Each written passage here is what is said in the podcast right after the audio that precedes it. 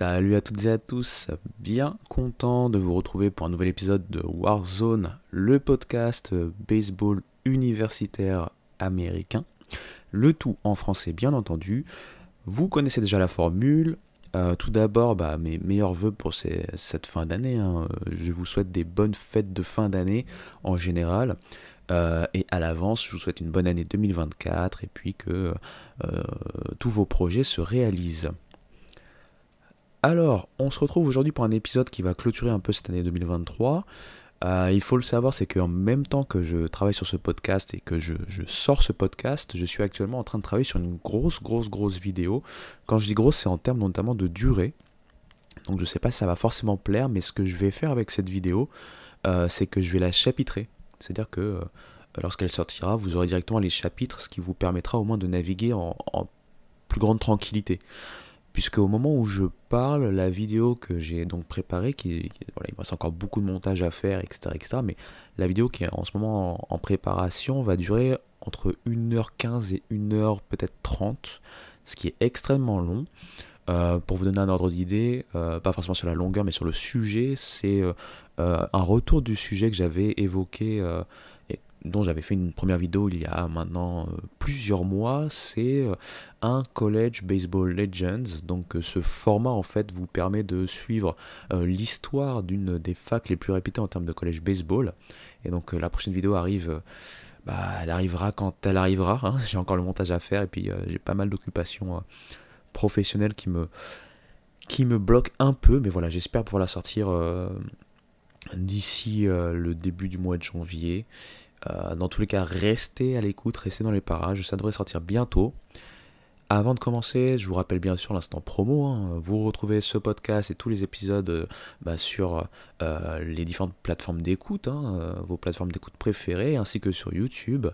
Euh, de même, le Homera, vous me retrouvez sur les différents réseaux sociaux, hein, euh, X, euh, Instagram, Facebook, TikTok, YouTube, en tant que réseau social également. J'espère que je n'oublie rien. C'est encore une fois une très longue intro, tout simplement.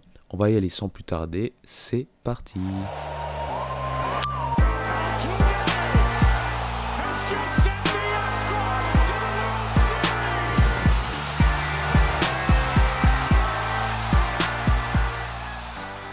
Le premier sujet dont je voulais vous parler est quelque part un symbole d'une fin d'année avec euh, une sorte de rétrospective sur ce qu'il s'est passé. Et lorsque l'on parle de collège baseball, forcément, l'une des choses que l'on va regarder, c'est non seulement le vainqueur hein, du, tournoi national, donc euh, des collèges World Series, mais également son Most Outstanding Player.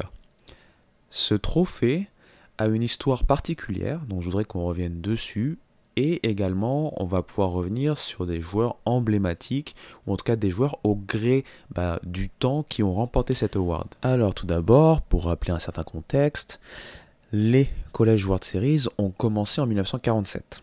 Vous allez souvent m'en entendre parler, euh, sachant que dans la vidéo que je spoil un peu, qui va arriver bientôt, là, euh, College Baseball World Legend, euh, c'est pas du tout le titre. Hein. College Baseball Legends, à mon avis. Je sais pas pourquoi j'ai rajouté World. Mais en tout cas, je rappelle encore une fois que euh, voilà, ces fameux College World Series, donc ce titre national et ce système arrivent en 1947. Le premier vainqueur est d'ailleurs Cal, euh, face à Yale, pour la petite histoire. À cette époque-là, on n'a pas encore la mise en place de tout ce qu'on connaît en termes de, euh, de légende autour du collège baseball et notamment de ces collèges World Series. Par exemple, cette première itération en 1947 a lieu dans le Michigan, à Kalamazoo. Sachant que maintenant, on entend tout le temps et très souvent parler d'Omaha. Ça va arriver très très vite euh, pour la place qu'Omaha va prendre dans cette euh, mise en place en fait des collèges World Series. Et une autre chose dont on va justement parler dans ce podcast, c'est qu'à cette époque-là, en 1947, il n'y a pas encore de euh, trophée qui, élu, qui élit pardon, le meilleur joueur en fait hein, euh, de ces collèges World Series. Le fameux MOP qu'on va connaître hein, euh, à peine 2-3 ans plus tard. On va donc arriver en 1949, et cette année-là, Texas remporte le titre. Ça va être le premier titre d'ailleurs de Texas, le premier de leurs six titres. Hein. Et un joueur, Tom Hamilton, va remporter ce fameux trophée. Ça sera donc le premier joueur à récupérer ce trophée. Mais pour autant, euh, on ne va pas forcément trouver que des vainqueurs euh, bah, des College World Series en tant que MOP. Euh, le MOP va avant tout s'attarder sur les performances en fait d'un joueur durant ces College World Series avec un système de vote assez spécifique. Les journalistes en fait hein, qui sont habilités donc à voter pour le meilleur joueur via ces College World Series vont commencer à mettre en place leur vote au match 2 Hein, euh, des finales euh, des College World Series, puisque vous le savez, dans, dans, le nouveau système, le système le plus récent, le système on va dire moderne, euh, la finale des College World Series se joue au meilleur des trois matchs. Donc dès le match 2, on peut se retrouver avec une équipe qui remporte ses College World Series. C'est pourquoi, à partir du cinquième inning de la cinquième manche en fait de ce match 2, les médias ont le droit de voter et doivent voter. Ces votes en fait se terminent à la huitième manche de ce même match 2. Par contre, et là je vous vois venir, imaginons finalement il y a une égalité et on se retrouve au match 3. Eh bien, ça sera tout simplement un système en mode rebelote. C'est-à-dire que les votes qui ont été mis euh, ou qui ont été pris en compte au match 2 vont être en fait annulés. Et la même procédure va devoir être mise en place pour ce match 3, c'est-à-dire la cinquième manche du match 3, les journalistes habilités vont commencer à voter. Et la clôture des votes se fera à la huitième manche de ce même match 3. Donc comme je l'ai dit, on va retrouver euh, des, joueurs en fait qui euh, ont gagné, d'autres joueurs qui n'ont pas forcément gagné hein, le titre national, mais qui ont eu des performances assez exceptionnelles. Vous venez donc d'entendre de ma part le premier joueur qui a remporté en fait ce titre, ce titre de MOP, ce trophée individuel, c'est donc Tom Hamilton. Et euh, Tom Hamilton va quelque part lancer une sorte de tradition assez étrange, entre guillemets, c'est-à-dire que la plupart des MOP, ou en tout cas euh, une grande partie des MOP ne vont pas forcément euh, montrer une belle carrière au niveau professionnel. On va par exemple avoir un seul joueur qui a été MOP que l'on va retrouver au Hall of Fame de la MLB, au Hall of Fame donc du baseball professionnel américain, c'est Dave euh, Winfield. Les connaisseurs d'histoire de la MLB connaissent bien ce nom. Hein. On parle là du, géant outfielder qui a joué dans plusieurs équipes, qui a notamment été clutch hein, pour les Blue Jays en 1992. Hein. Il leur a permis de remporter le titre avec son coup sûr clutch. Euh, il a été 12 fois All-Star, il a été 7 fois Gold Glove, il a été 6 fois Silver Slugger. Euh, les Padres, par exemple, ont retiré son maillot. Euh, qu'est-ce qu'on peut dire d'autre sur lui? Bon, bah, bien sûr, il a été donc champion en 1992 avec les Blue Jays. Il a passé le plus clair de son temps entre les Padres et les Yankees. Il a aussi joué pour les Angels, il a aussi joué donc pour les Twins, ce qui est quelque part un retour un peu chez lui, hein, lui qui est euh, euh, natif de Saint-Paul, hein, si je me rappelle bien, donc euh, c'est un pur produit du Minnesota. Donc voilà, beaucoup beaucoup de awards, au niveau même personnalité, il a aussi remporté le Roberto Clemente Award, donc qui montre aussi son côté social, ses activités, son activisme social. voilà, donc j'ai pas envie de vous donner trop trop trop de stats sur sa partie MLB qui est impressionnante. Il a donc été euh, introduit au Hall of Fame en 2001. Et euh, il faut le savoir, comme je l'ai dit, il vient du Minnesota, hein, Saint-Paul. Et il avait décidé de bah, euh, suivre sa carrière de baseball au niveau universitaire à Minnesota justement.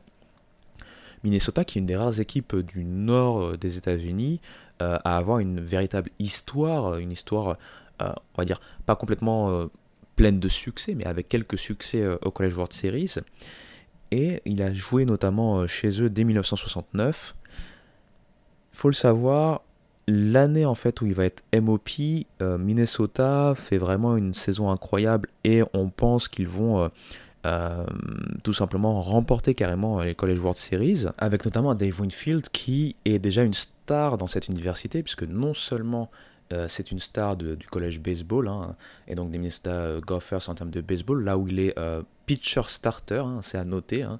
Il faut bien savoir quel type de joueur c'était avant d'arriver au niveau professionnel. Et également, c'était une des stars de l'équipe de basket de Minnesota. avec l'équipe de basket de Minnesota, il va notamment remporter la Big Ten en 1972.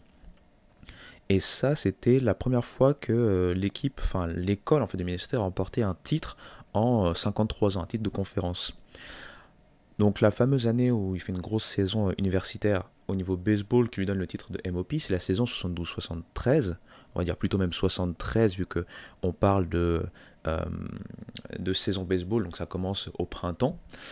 Là-bas, en fait, il va avoir une très belle saison en tant que pitcher et surtout, il va donc, comme je l'ai dit, être MOP, malgré le fait qu'au final, ils ne vont pas remporter les College World Series de 1973. Ils vont notamment se heurter à une équipe euh, incroyable qui était sur euh, trois titres d'affilée déjà au début des années 70 et qui va donc rafler un quatrième titre, c'est USC. Et donc euh, Winfield va ensuite bah, faire encore plus l'histoire puisque il va être drafté en fait dans différents sports majeurs. il va être drafté déjà au niveau du baseball. Il va être drafté au niveau du basket, donc au baseball, c'est les Padres qui vont le drafter. Euh, au basket, alors si je dis pas de bêtises, c'est les Hawks d'Atlanta qui vont le drafter.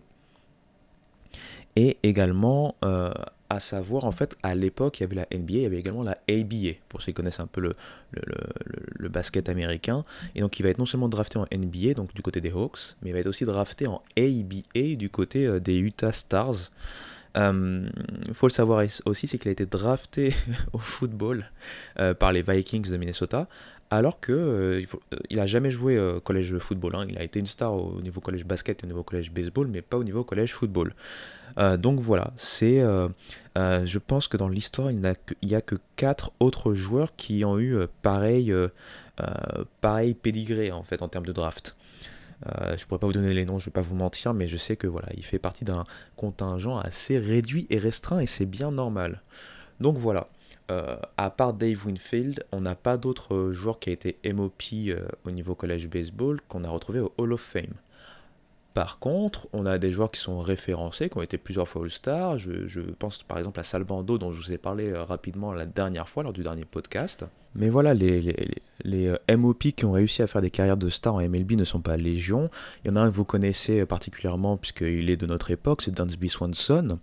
Euh, mais voilà, il y a également euh, le manager Phil Nevin par exemple. On a Terry Francona, j'en ai déjà parlé euh, dans d'autres podcasts, qui a été voilà, un manager réputé, à défaut d'être un joueur réputé en MLB, mais ça a été un MOP au niveau collège baseball. donc voilà. C'est pour rappeler encore une fois, je le fais à chaque fois, ce n'est pas parce que vous faites une carrière ou une fulgurance incroyable au niveau baseball universitaire que vous allez forcément réussir au niveau professionnel en MLB. mais en tout cas, les MOP, il y en a de différentes sortes, de différentes manières. Il y a des MOP qui vont euh, quelque part euh, récompenser toute une équipe qui aura dominé, qui aura été championne. Il y a des MOP qui vont avoir des performances tellement exceptionnelles que malgré la défaite, on va les élire comme MOP. Et donc, euh, au fur et à mesure du temps, on s'est retrouvé avec plus de 70 MOP à travers l'histoire. je vous en ai cité quelques-uns. Récemment, parmi les joueurs qu'on connaît nous, hein, comme, j'ai dit à Dunsby Swanson, il y a euh, euh, Josh Bors, le pitcher, hein, qui a d'ailleurs remporté euh, les World Series MLB avec les Rangers de Texas. Adley Richman, bien sûr, du côté de, des Orioles. Et donc, on attendra ce que va pouvoir faire Paul Skins, hein, le plus récent MOP, puisqu'il a été MOP cette saison. Et voilà, voilà. C'était un petit euh, sujet que je voulais euh, aborder avec vous euh, pour cette fin d'année, une sorte de, rétrospective sur les MOP à travers l'histoire, à, travers quelques exemples. On va faire une petite transition musicale et ensuite on va parler d'un sujet plus baseball et culture générale. Allez, à tout de suite.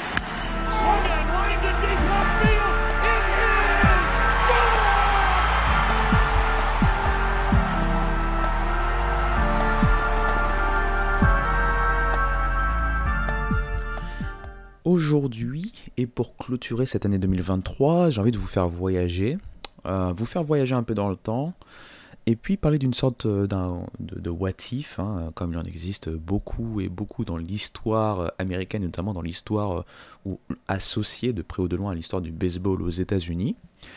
Euh, si je vous évoque le nom de Romary Bearden, je suis pas sûr que ça vous dise quelque chose.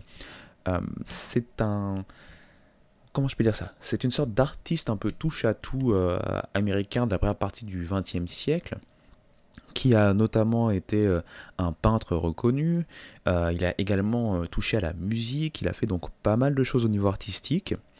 Et si je vous conseille fortement d'aller voir sa biographie, moi j'ai envie de me, focaliser sur un pan en fait de sa vie et, et quelque part le what if dont je voulais parler. Alors, ce monsieur est né en 1911 et il est né à Charlotte. Charlotte, hein, Caroline du Nord, donc plutôt dans le sud. Et comme vous pouvez le savoir, à cette époque-là, dans le, euh, dans le sud, bon, déjà de manière générale aux États-Unis, mais surtout euh, dans le sud, euh, on le sait, il y a la ségrégation. C'est bien plus important dans le sud d'ailleurs hein, que dans le nord où on a très vite accepté la place de l'homme noir en fait tout simplement dans la société.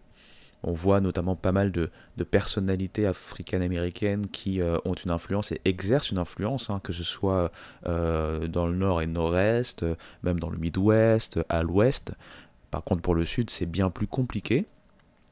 Il va donc en fait faire partie de cette fameuse grande migration. La grande migration, pour ceux qui ne le savent pas, c'est la période, c'est une période de 50 ou 60 ans dans laquelle on a vu des millions et des millions d'Africains-Américains euh, migrer du sud, d'un sud donc ségrégationniste et ségrégationné, euh, vers le nord et différentes euh, bah, directions dans le nord, tout simplement. Très vite en fait, et de par bah, l'éducation et, surtout au-delà de l'éducation, parce qu'il n'a pas trop été éduqué directement par ses parents, mais l'influence de ses parents, il va euh, se retrouver proche de l'art, de toutes les formes d'art. Euh, son père a été notamment pianiste, sa mère a travaillé pour différents journaux, notamment africains-américains. Et il va en fait, bien malgré lui, faire partie de ce qu'on appelle la Renaissance d'Harlem il va grandir, il va devenir un étudiant euh, bah, euh, euh, émérite, il va faire des bonnes choses, il va intégrer notamment la Lincoln University, hein, donc c'est une des premières ou une des plus vieilles universités américaines, enfin africaines-américaines, pardon. pour ceux qui ne le savent pas, il y a ce qu'on appelle les HBCU, donc les Historically Black College and University aux États-Unis. Et donc cette Lincoln University avait été fondée en 1854 tout va bien se passer au niveau donc euh, euh, art. Il va non seulement combiner des études d'art, mais également de mathématiques. Mais surtout, et c'est là que, où je voulais en venir, c'est que c'est un sportif euh, émérite. Il va notamment montrer de belles choses lorsqu'il va transférer du côté de l'université de Boston au niveau du sport. que ce soit au niveau du baseball, mais également au niveau du football. À Boston, il sera euh, le fullback en fait titulaire, hein, donc euh, le running back qui est plus souvent là pour bloquer que vraiment pour courir, euh, contrairement au halfback, surtout ce qu'on voit nous à notre époque moderne. Mais voilà, il était fullback titulaire du côté de Boston University, et puis il va également devenir un pitcher émérite là-bas. Grâce à ses qualités de pitching, il va notamment récupérer, enfin se voir décerner en fait un, certificat, euh, euh, voilà, un certificat un peu de, mérite hein, sur ce qu'il a euh, montré. Et en même temps qu'il est dans cette université, il va jouer en semi-pro pour les Boston Tigers. Les Boston Tigers, en fait, c'est une équipe africaine-américaine, une équipe noire hein, qui a été érigée bah, dans la banlieue, enfin dans la zone de Boston, hein, la banlieue de Roxbury pour être exact et il va euh, notamment euh, euh, pouvoir jouer en fait face à des figures emblématiques du baseball notamment africain-américain. Il va lancer par exemple face à Satchel Paige quand il va jouer pendant un moment pour les Pittsburgh Crawford pendant un été. Il va également jouer face aux fameux Kansas City Monarchs, qui sont voilà euh, la grosse équipe, euh, quand on parle des Negro Leagues, on parle souvent des Kansas City Monarchs, hein, qui ont vu pas mal de joueurs iconiques euh, y jouer. Et surtout, il faut le savoir, c'est qu'il a des origines diverses, il a un teint clair, et pourquoi je vous donne tous ces détails, c'est pour l'histoire qui va suivre il va jouer face au Philadelphia Athletics, donc euh, face, à, ces derniers, il va être impressionnant. Et un certain Connie Mack, hein, euh, euh, un propriétaire connu et reconnu dans cette période-là hein, au niveau du baseball américain, va lui proposer en fait une place dans son équipe des Athletics, hein, lui proposer un contrat Et euh, en se faisant, on est à peine dans les années 30, hein, donc euh, ce faisant, il pourrait en fait hein, euh, devenir le premier joueur noir à, évoluer en fait dans les ligues majeures, hein, tout simplement, puisque l'histoire que je vous raconte a lieu dans les années 30, c'est-à-dire une dizaine d'années avant que Jackie Robinson soit récupéré par les Dodgers et donc devienne le premier Africain-Américain à jouer dans les ligues majeures. Maintenant, je pense que vous connaissez l'histoire, vous savez que Jackie Robinson a été le premier justement à jouer euh, dans la Ligue majeure, et donc du coup, que s'est-il passé? Pourquoi on n'a pas retrouvé donc euh, Bearden euh, jouer pour les Athletics de Philadelphie et de Connie Mack? Bien, en fait, de ce que moi j'ai lu, en fait, il y a, plusieurs sources qui se un peu contredisent. il y a d'un côté le fait que Connie Mack aurait cru que Bearden était blanc, hein, du fait, comme j'ai dit, son teint était très clair. Et il y a une autre source, ou enfin d'autres sources qui expliquent que euh, euh Bearden avait pour condition, pour pouvoir intégrer les ligues majeures et donc euh, les Philadelphia Athletics, il aurait dû se faire passer pour un blanc, tout simplement. Toujours est-il qu'il refusa en tout cas d'intégrer l'effectif des A's et donc de signer un contrat et il privilégia sa carrière artistique, lui qui pensait également devenir pourquoi pas un docteur. Euh, Bearden, et là vous pouvez aller voir, hein, il y a pas mal euh, d'informations sur lui, ça a été un grand artiste, hein, euh, un grand artiste aussi avec une vision assez activiste. Il a toujours voulu se poser des questions, il a d'ailleurs lancé un mouvement avec d'autres d'autres de ses pairs sur la place des Africains-Américains qui sont des artistes dans les mouvements des droits civiques. Donc voilà, voilà, j'ai pas envie de rentrer dans trop de détails pour vous surcharger en informations. C'était juste une petite anecdote euh, un peu plus historique avec un what if quand même euh, incroyable puisque euh, on est passé entre guillemets dans l'histoire à quelque chose d'assez proche pour que Bearden soit le premier joueur africain-américain à, jouer dans les ligues majeures une dizaine d'années, presque une quinzaine d'années avant que Jackie Robinson ne casse la barrière de couleur en MLB. J'espère que ce mini-sujet vous a plu. Hein. Euh, donc là, c'est un, épisode assez court, voire très court. Peut-être c'est même l'épisode le, plus court hein, que j'ai eu à faire euh, depuis que j'ai lancé ce podcast. Euh, voilà, c'est une petite parenthèse pour conclure cette année 2023. Encore une fois, merci beaucoup à toutes celles et ceux qui suivent ce podcast depuis le début. Ça fait extrêmement plaisir. Je vois des messages popper de temps à autre pour me dire que vous êtes plutôt content ou satisfait de ce que vous entendez sur ce podcast. Euh, j'espère qu'il en sera de même pour l'année 2024 qui arrive devant nous. Encore une fois, euh, je le répète, il y a une vidéo, faut que j'arrive à, faire ce sacré euh, montage. En fait, pour être transparent avec vous, je suis en train de chercher des images d'assez bonne qualité pour pouvoir l'intégrer en termes de, montage à cette vidéo que ce soit des images en termes de vidéo hein, ou des images photos. Donc euh, c'est là où j'en suis et après cette recherche il faudra encore faire le, véritable montage. Hein, euh. Donc euh, il y a encore pas mal de travail là-dessus mais j'espère pouvoir petit à petit régler tout ça pour vous sortir cette vidéo mastodonte d'une heure presque 30. Et j'ai pas envie de vous retenir plus que ça. Encore une fois, bonne fête de fin d'année, une bonne année 2024 en avance et restez connectés. Il y aura toujours plus de Homera si le destin le permet en 2024. Allez, ciao